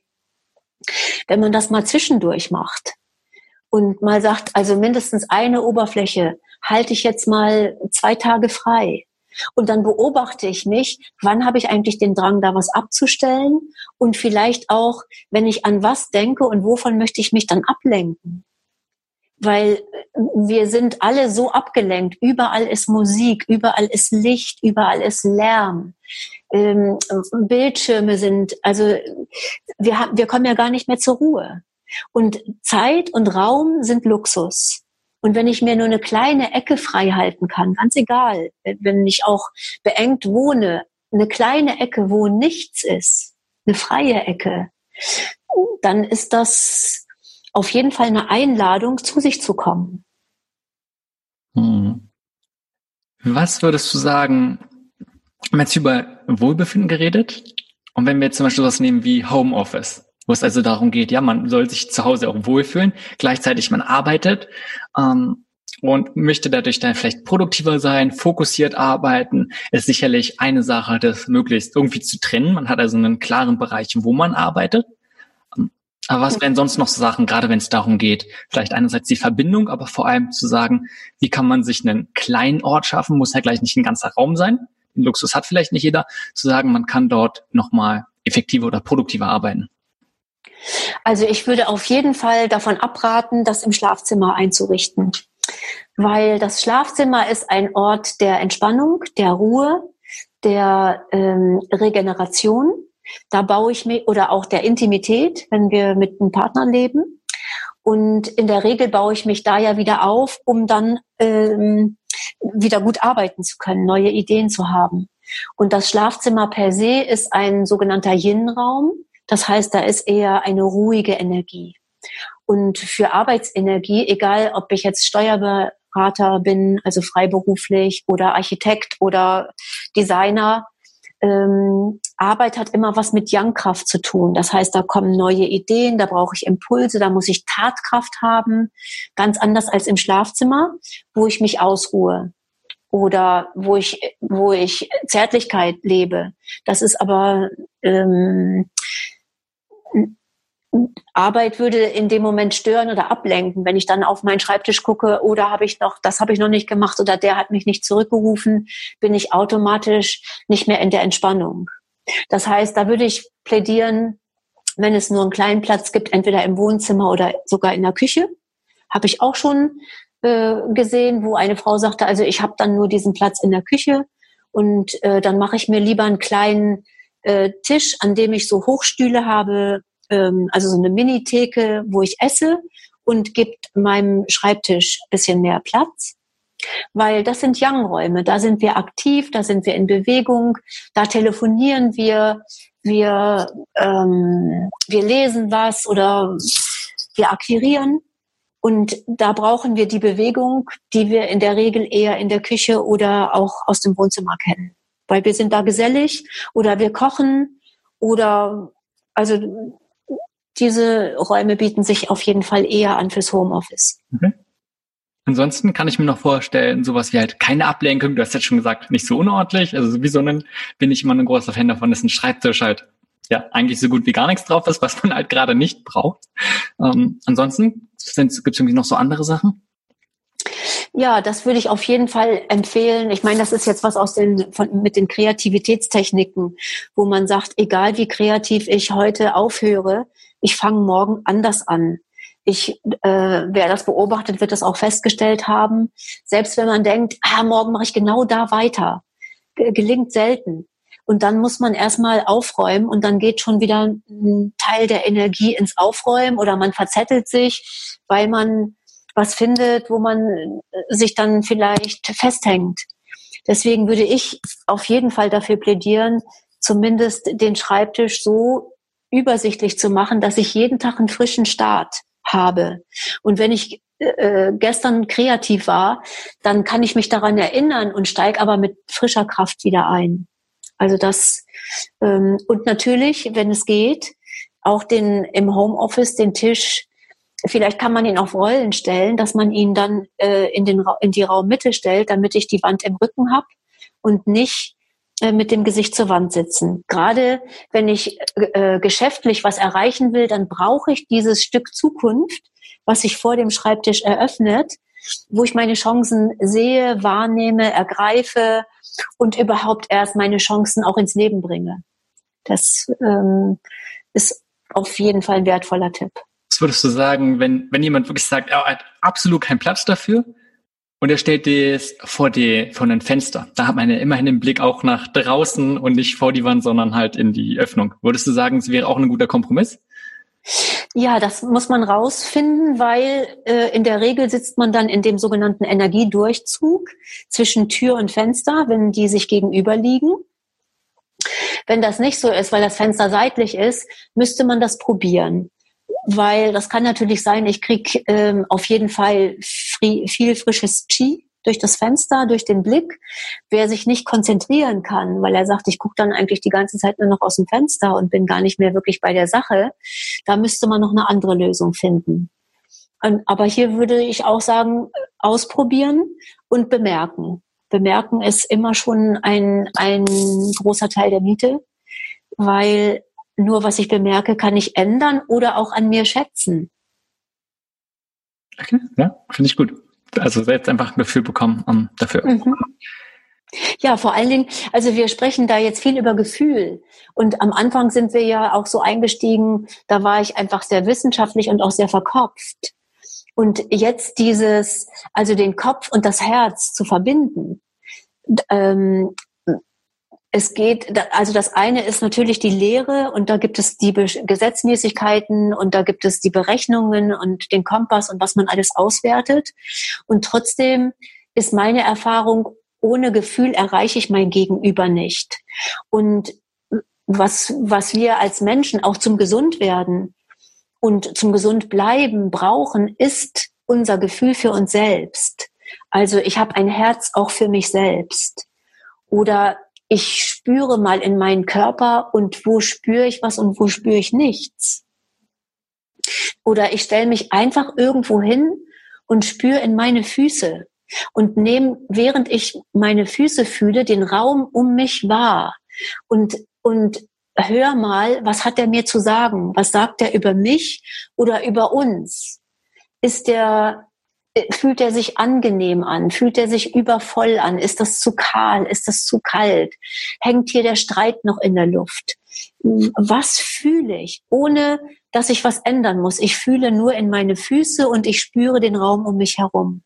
Das ist auch eine Übung, die man öfter machen kann, um wirklich zu, zu, jetzt will ich nicht wieder sagen, um zu fühlen, sondern auch um in die Achtsamkeit zu kommen und was braucht es denn wirklich? Ich denke, gerade dafür oder für solche Übungen ist es mega gut, es auch aufzuschreiben. Dann ist einfach nochmal was anderes, als nur zu sich die Frage zu stellen, zu denken, sondern einfach mal wirklich aufs Papier zu bringen. Dann passiert das, glaube ich, nochmal viel, viel stärker und ist was anderes. Ja. Jetzt so langsam zum Ende kommen, würde ich gerne noch ein paar Themen kurz, ich sag mal, beleuchten, so ein bisschen, was du dazu mhm. meinst. Und eine Sache ist gerade das Thema, dass wir alle irgendwie in Rechtecken leben. Alles ist ja irgendwie eckig, ja, jedes Zimmer, die meisten Häuser, ein Auto, Büro, alles eigentlich geht man nur von Rechteck zu Rechteck. Was, was sagt es zu uns auch, über uns aus, vielleicht als Menschen, als Gesellschaft und was macht es mit uns? Also das ist ein ganz spannendes Thema, mit dem ich mich gerade sehr beschäftige, mit Form und äh, mit der Wirkung von Form auf Bewusstsein. Und es ist tatsächlich so, dass wir überall ne, Möbel, Betten, Schränke, Grundrisse, alles ist rechteckig. Und Rudolf Steiner hat mal gesagt, ähm, dass gerade diese Architektur dazu verführt, dass wir geradlinig, kalt, rational, also einseitig unsere, äh, unsere linke Gehirnhälfte bemühen. Das heißt, wir sind nur halb. Und ich experimentiere gerade mit Form also indem ich zum Beispiel Formen im Raum auslege, weil ich lebe auch im Rechteck. Aber dann setze ich mich mal auf einen runden Teppich oder ich habe mir Steine und Kastanien besorgt und lebe, lege Siebenecke oder Sechsecke, Fünfecke, das Pentagramm oder ich setze mich auf die Blume des Lebens, die ich ja selber machen kann. Die kann man ja unendlich vergrößern. Und ich, ich spüre, also wieder spüren, was das mit mir macht. Habe ich neue Ideen? Habe ich äh, einen anderen Ansatz? Oder wie unterscheidet sich das Dreieck zum Beispiel vom Fünfeck?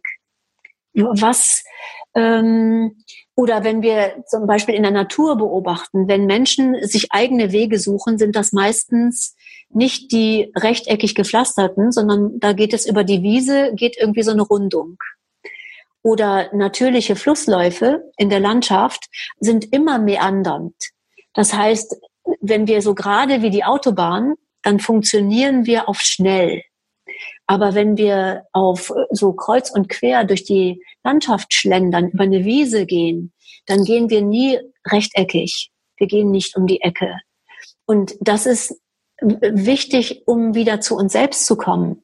Weil darum geht es. Jetzt in dieser Zeit, äh, die so auf der Kippe steht ja eigentlich dass wir zu uns selbst kommen und auch merken, was brauche ich wirklich und was macht mich aus.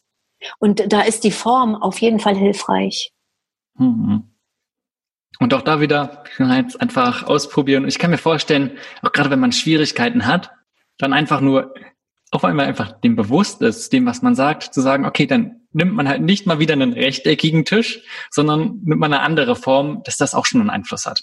Oder dass genau. das eine Auswirkung hat. Und dann kann man immer noch mal schauen, langfristig, ob man sich damit wohlfühlt oder nicht.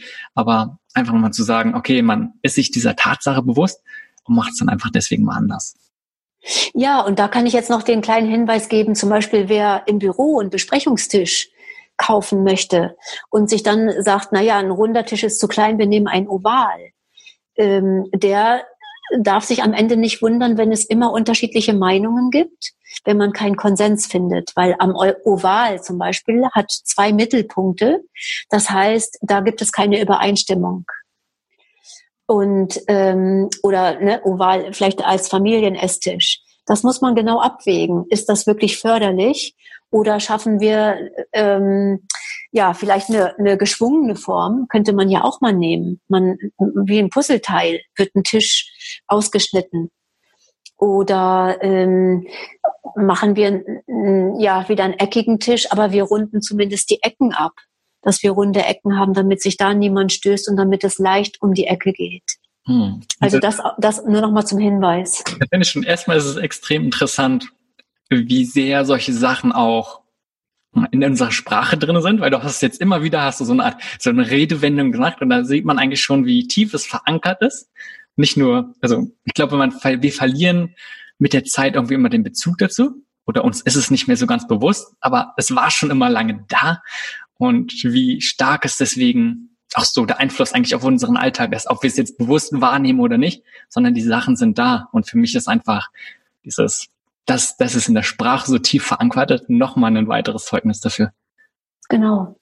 Und wir haben ja auch, also die, ähm, Feng Shui kommt zwar aus Asien, aber wir haben ja in, unser, äh, in unserer Tradition das, die Geomantie, was übersetzt bedeutet Weissagung der Erde. Da beobachten wir eben viel in der Landschaft ähm, da finden wir zum Beispiel Anzeiger, gibt es hier eine Wasserader, gibt es hier eine Verwerfung oder wie ist überhaupt die Landschaft gebaut, um die Energie, das Qi zum Haus zu führen. Also wir haben in, ähm, in unserer, oder wir kennen die Routengänger oder wir kennen ähm, das Bauen mit, nach Proportionen. Also, dass man in der Quinte, in der Quarte, in der Oktave auch Räume baut, um eine besondere Schwingung zu erzeugen. Das haben unsere Architekten damals auch gewusst. Also es ist ja nicht so, dass wir das alles importieren und das was ähm, müssen, sondern wir haben auch eigenes ähm, Erbe, äh, ähm, eigene Vorfahren, die das wussten. Und mein Bestreben ist auf jeden Fall, das übereinzubringen. Also ich rate niemanden, hängt dir irgendwo eine Fledermaus hin oder eine Bambusflöte unter die Decke, weil das ist absolut kulturfremd. Was, was sollen wir damit? Das hat für uns keine Bedeutung. Und wir müssen nicht so tun, als ob. Und bei niemand sieht es nach der Beratung aus wie im China-Restaurant, sondern immer noch wie bei mir zu Hause. ne? Und Kannst du mal, mal ganz kurz, weil wir haben jetzt viel über, ich sag mal so Wirkung gesprochen, nochmal auf den Aspekt gehen, vielleicht welchen Einfluss die Umgebung, Blockaden dann auf die Entstehung vielleicht von Krankheiten hat oder irgendwelchen so Störungen. Ohne, weil das ist jetzt sicherlich auch nochmal ein extrem großes und tiefes Bild, aber da einfach nochmal ganz kurz so den Zusammenhang nochmal zu erklären, weil ich glaube, das ist nochmal ein anderes Feld, was einem nicht unbedingt so bewusst ist. Naja, zum Beispiel, wir wissen aus der Geomantie von der sogenannten Kantenabstrahlung. Das heißt, jede Kante strahlt. Und da sind wir wieder bei, ähm, bei der Form. Das heißt, wenn ich zum Beispiel die, die, äh, die Schrankkante äh, im Bett auf mich zeigen habe oder eine, oder eine Schräge der Decke, die auf mich deutet oder wie das in den 80er Jahren so ähm, diese Lampen, die an Stahl hingen und dann diese, diese kleinen Scheinwerfer hatten. Und wenn die zum Beispiel durch die Mitte des Bettes gehen oder, oder meinen Körper zerschneiden in der Mitte, dann kann das sein, dass man da ähm, dass der Körper das ganz autonom macht, ohne, wenn man, da kann man tausendmal sagen, ich glaube da nicht dran. Der Körper hat einfach eine eigene Intelligenz und der kann dann Symptome ausbilden. Oder wenn mir äh, äh, zum Beispiel rate ich davon ab, übers Bett was zu hängen. Äh, äh vielleicht äh, also noch sogar Bücherboard oder auch schwere Bilderrahmen. Weil unbewusst habe ich also mein höheres Selbst oder etwas von mir, was ich noch nicht so gut kenne, hat das Gefühl, ich muss mich schützen. Also kann ich nicht so tief regenerieren und entspannen, weil da lauert eine Gefahr. Und da ähm, rate ich einfach sensibel zu werden. Was, was ist überm Bett? Was ist unterm Bett? Habe ich alte Zeitschriften unterm Bett oder irgendwelche Sammlungen von anderen Leuten, die ich bei mir aufbewahre? Sind, oder welche Literatur? Äh, ne, habe ich äh, Kriegstagebücher zum Beispiel auf meinem Nachttisch? Oder äh, beschäftige ich mich meinetwegen mit der Gewalt in der Welt und habe das in meinem Schlafzimmer? Das strahlt ja alles. Das mag man vielleicht nicht wahrhaben wollen, aber auch sowas kann man messen. Da gibt es Messgeräte für oder man kann es mit dem Tensor oder mit dem Pensel, äh, mit dem Pendel die Ausstrahlung messen, kinesiologisch, weiß man dann, wo ist man eventuell geschwächt. Und da, da kann man auf jeden Fall für sorgen, selber für sorgen, dass man sich da nicht, nicht ähm, wieder besseren Wissens eine sogenannte Gefahrenquelle einbaut. Hm. Und ich, ich stelle mir dann vor, weil du gerade gesagt hast, jede Kante strahlt ab. So, letztendlich, wir haben ganz viele Kanten überall. Mhm. Okay, wie, ja, wie kann ich das gibt, aushebeln, sage ich mal? Ja, zum Beispiel, es gibt ja diese, diese Rundhölzer. Ähm, mir fällt jetzt gerade der Fachbegriff nicht ein, äh, Viertelstäbe. Die kann man im Baumarkt kaufen und zum Beispiel, ich sehe jetzt bei dir, da ist diese Kante, äh, ne, wo dein Schrank steht.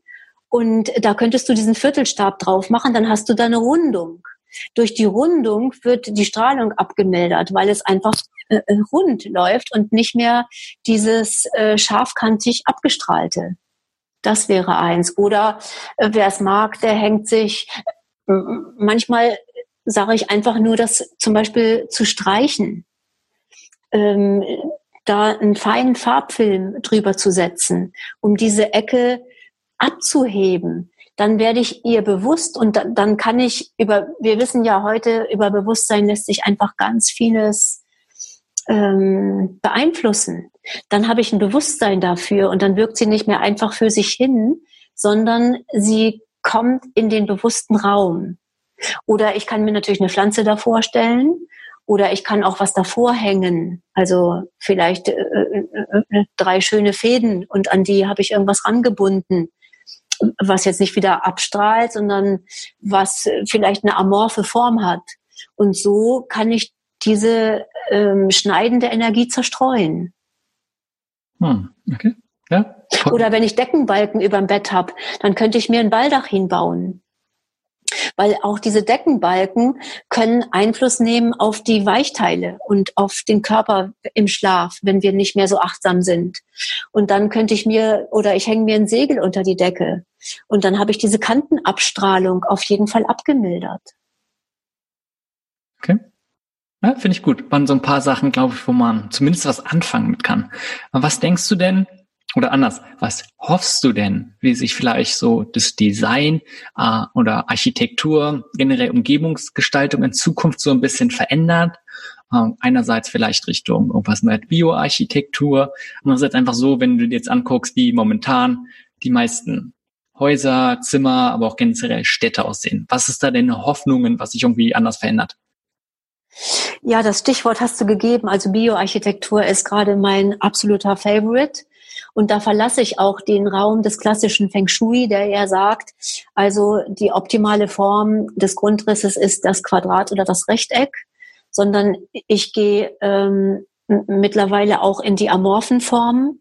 Man darf Häuser auch gerne anders bauen.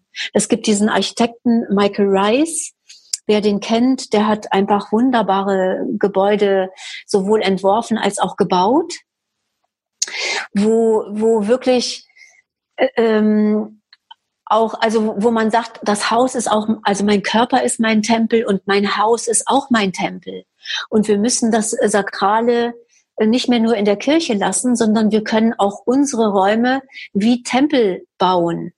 Das heißt, ich, ich muss jetzt nicht diese, diese Kirchenfenster haben oder einen Kirchturm, aber ich, ich kann den Raum wirklich als sakralen Raum verstehen und äh, ähm, um wieder menschlicher zu werden, hoffe ich mir doch sehr, dass wir das verstehen, dass eben auch die Städte auf unser Bewusstsein und auch auf unsere Gesundheit wirken und dass nicht mehr die reinen Kapitalinteressen äh, die Baupläne bestimmen, sondern dass wir auch äh, wirklich offen sind, zum Beispiel für holistisches Design dass wir wirklich sagen, also alles ist mit allem verbunden und ob da hinten der Baum gefällt wird und da vorne kommt ein postmoderne Architektur hin, das hat auch Einfluss auf mich in meinem, selbst wenn mein Einfamilienhaus wunderschön ist, hat das trotzdem einen Einfluss auf das gesamte Gefüge. Wie man früher sagte, was interessiert mich, dass wenn in Asien ein Sack Reis umfällt, wissen wir heute, das interessiert mich sehr wohl weil wir sind nicht isoliert. Der Flügelschlag des Schmetterlings, der kann am anderen Ende der Welt wirklich den Tornado auslösen. Da sind ja unsere Wissenschaftler schon weiter, als das Allgemeinbewusstsein das wahrhaben will. Oder vielleicht auch unsere Politiker das wahrhaben wollen, weil das würde nämlich auch für, für sie ähm, ja die Forderung nach Veränderung nach sich tragen. Und äh, ich denke mal, die am veränderungsunwilligsten sind die in Amt und Position, äh, die von der jetzigen Situation profitieren, ohne den großen Blick in die Zukunft zu haben. Weil wir sind verantwortlich für das, was wir hinterlassen. Nicht nur für das, was wir, also ne, was wir vorgefunden haben, was haben wir daraus gemacht? Wie ist dein Eindruck? Hast du Siehst du, dass da was in der Richtung passiert oder ist es eher, dass du sagst, ähm, ja, kaum? Ja, also ich sehe schon, dass was passiert. Und ich bin manchmal ganz überrascht, also wie viel passiert. Und man findet es bloß, also Zeitung lese ich schon lange eigentlich nicht mehr, weil da liest man eigentlich immer dasselbe und hinterher bin ich immer ängstlich oder depressiv. Und deswegen informiere ich mich natürlich auch übers Internet. Und wenn ich da so sehe, wie Menschen jetzt neue Communities aufbauen oder also wo das Geld nicht mehr nur in Einfamilienhäuser investiert wird, sondern wo man sagt, wir bauen ein Gemeinschaftsprojekt oder wir bauen alte Dörfer wieder auf, weil wir da, weil wir legen Wert auf Gemeinschaft und wir in unserem Alter, wir sehen das nicht, dass wir ins Altersheim gehen. Das ist, äh, das ist undenkbar, weil was, das ist mit der Würde des Menschen unvereinbar, was da passiert. Und ähm, wir denken ja jetzt in die, auch in unsere eigene Zukunft, in die Zukunft der Kinder, in die Zukunft der Rohstoffe, in die Zukunft der Naturwesen, in die, also überhaupt, wir denken ja viel globaler. Und das sehe ich. Das ist vielleicht noch nicht alles miteinander vernetzt, aber überall gibt es ähm, Bestrebungen, es gibt Filme über wir machen es anders, es gibt Leute, die um die Welt laufen. Und also wo, wo man sieht, es gibt unglaublich viele individuelle Konzepte, wie kann man anders, schöner, lebenswerter, freundlicher und friedlicher leben. Ich muss dir nichts wegnehmen, weil ich mehr will, sondern ich kann mit dir teilen. Und dann kann ich mich an deiner Freude auch erfreuen. Und das ist so viel mehr, als wenn ich ähm, einen riesen Haufen Geld auf der Bank habe, was was im Grunde nur ein Ausdruck ist, dass ich ein unsicheres Wesen bin. Hm, also für mich, also was ich, was, du, was ich daraus höre, ist, dass du sagst, das Bewusstsein von vielen Menschen steigt und dann vielleicht auch kollektiv. Was ich einfach sehe, klar, dadurch, dass nun mal, dass man sich besser miteinander verbinden kann, kommunizieren kann, einfach übers Internet, ähm, kriegt man dadurch vielleicht auch deutlich mehr mit. Ähm, was ich gleichzeitig irgendwie sehe, also dass das eine Bewegung ist. Gleichzeitig auf der anderen Seite ähm, habe ich das, das Gefühl, dass wir auf den Bezug zu verschiedenen Sachen verlieren, vielleicht auch zu uns selbst, aber auch zu unserer Umgebung. Ähm, gerade das, was alles Richtung geht, im Einklang mit der Natur, mit unserer Natur. Und dass es dann nur noch darum geht, irgendwie, ja, Job, Karriere oder materialistische Sachen. Es wird immer mehr konsumiert, immer mehr, ja, in der Hinsicht. Und das man sich da eher wegbewegt. Weißt du, was ich meine? Das ist also da ja. Gegensätze ja. sind, was ich sehr ja. gerade finde. Ähm, darum bin ich sehr gespannt und hoffe auch selbst, dass dann einfach, mh, hm, ja, das ist, dass das Bewusstsein dazu steigt, dass man sich überhaupt damit auseinandersetzt. Denn das ist, denke ich, so der erste Punkt, so sich selbst zu fragen, okay, worum geht's einem wirklich? Worum geht's mir? Was möchte ich? Wie erkläre ich mir selbst die Welt? Darum ist es zu dem, was du ganz am Anfang gesagt hast oder worum es dir auch selbst geht. Und dann zu gucken, okay, was, was macht dann meine Umgebung mit mir? Was brauche ich überhaupt? Ähm, und von der Richtung dann zu kommen und sich dann einfach immer mehr damit auseinanderzusetzen. Und auf dem Weg, denke ich, ist die Gestaltung der eigenen Umgebung, denke ich, ein sehr, sehr großer Punkt. Und wir haben ja nur über die, ich sag mal ganz, die Oberfläche gekratzt, so ein paar einzelne Sachen. Uh, das ist, denke ich, ein riesengroßes und ein spannendes Thema, auch gerade wenn es nicht nur darum geht, also finde ich interessant, nicht nur um einzelne Räume, sondern darum auch größer, vielleicht Einrichtungen oder auch öffentliche Räume, auch gerade in Bezug auf Gesundheitsverhalten. Das ist jetzt gesagt, was wir auch nur am Rande besprochen haben, aber es hat so einen großen Einfluss darauf, wie ähm, ist, ist jetzt vielleicht nicht Feng Shui, aber was, womit ich mich mehr beschäftigt habe, vielleicht, was auch interessant wäre, wenn man die Sachen zusammenbringen kann, wie die Umgebung bestimmte Gewohnheiten ähm, erleichtern oder vielleicht auch blockieren kann. Du hast es so ein bisschen gesagt, zum Beispiel mit dem Fernseher, wenn der immer irgendwie ständig im Sichtfeld ist, dann ist es halt leichter, dass man ständig sich den, dass man öfter dann vielleicht zum Fernseher geht. So ist es genauso, wenn eben andere Sachen parat stehen, vielleicht immer die gepackte Sporttasche ähm, oder vielleicht auch immer das Obst oder andere Sachen dann, ungesunde Sachen immer weg sind. So hat es einen großen Einfluss auf die äh, eigenen Gewohnheiten. Und das Gleiche kann man natürlich auch darauf machen, wie kann man äh, öffentliche Räume gestalten, dass sie bestimmte Sachen ein bisschen fördern oder nicht. Wie zum Beispiel, dass man eher die Treppe nimmt statt die Rolltreppe oder eher den Fahrstuhl und solche Sachen. Ja, ja. und also da sind wir auch zum Beispiel bei Schulen. Äh, äh, ähm, diese Räume, die wir haben, fördern das Aggressionsverhalten. Das ist ganz klar. Also, äh, ne, und das ist in unser aller Interesse, dass, dass ähm, weil es ist ja immer noch so, dass Bildung ist ein hohes Gut und das ist was Besonderes und was Tolles, dass wir hier alle zur Schule gehen können und dass es auch nichts kostet. Und aber wieso sind alle so lernunwillig? Was hat das eben auch mit dem Raum zu tun, in dem unterrichtet wird? Und äh, was kann der Raum dazu beitragen, dass wir besser miteinander umgehen? Also besser im Sinne von friedvoller oder weniger aggressiv. Oder natürlich in öffentlichen Gebäuden, in Unternehmen, in Behörden, im öffentlichen Raum. Wo schaffen wir Plätze, wo man sich wirklich wieder begegnen kann? und wo nicht nur äh, Kreuzungen und Ampeln das miteinander äh, regulieren, sondern wo wir das auch uns wieder zurückerobern und sagen, ja, das, also zum Beispiel machen wir Kreisverkehr. Es gibt Städte, da gibt es nur Kreisverkehr und gar keine Ampeln. Und da sind weniger Unfälle und äh, die Fußgänger kommen alle sicher über die Straße, als äh, wir mit unserer Regelwut. Weißt du, dass also dieses und was du vorhin gesagt hast, mein Anliegen ist einfach immer wieder diesen Raum ins Bewusstsein zu holen, was, was der Raum kann. Was wir uns dahin bauen, hat Einfluss auf unser Schicksal. Im, im, denn ne, wenn man das jetzt mit dem Talmud, dann kommt ja der Gedanke, dann kommen die Wörter, dann kommen die Taten und, äh, und dann kommen die Gewohnheiten und dann ist es Schicksal. Und äh, der Raum oder die Form beeinflusst, was ich denke und dann automatisch auch, was ich fühle. Mhm. Ja, ich denke, das ist ein ganz guter Abschluss. ähm, ja, einfach, ich denke, das, das ist so ein bisschen rund und ich habe, also ich zumindest habe einen guten Einblick bekommen über so einzelne Sachen.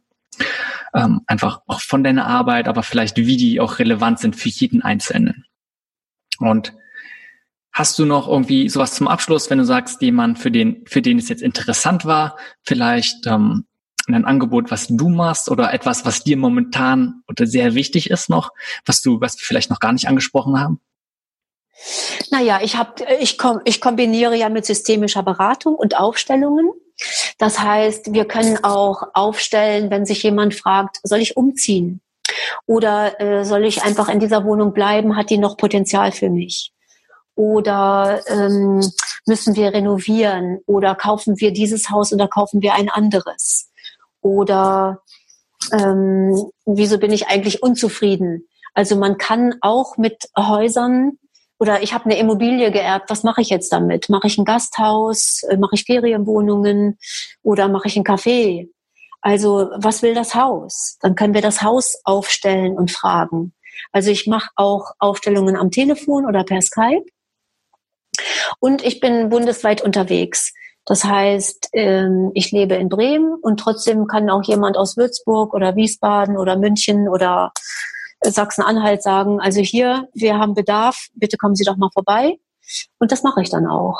Okay, cool. Also ähm, da bin ich flexibel und was wir am Telefon machen können, machen wir am Telefon.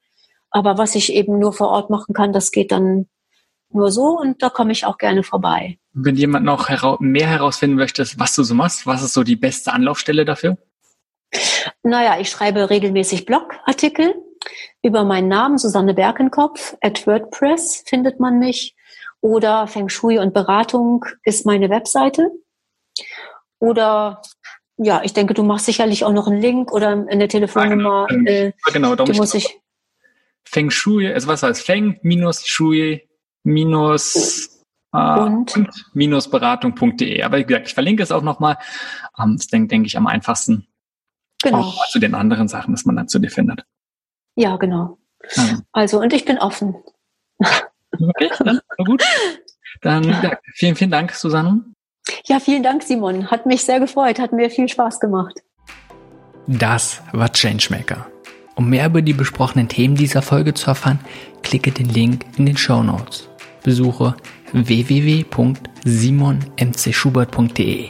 Dort erwarten dich nicht nur Artikel und weitere Podcast-Folgen, sondern auch kostenlose Online-Kurse, die dich unterstützen, etwas zu verändern.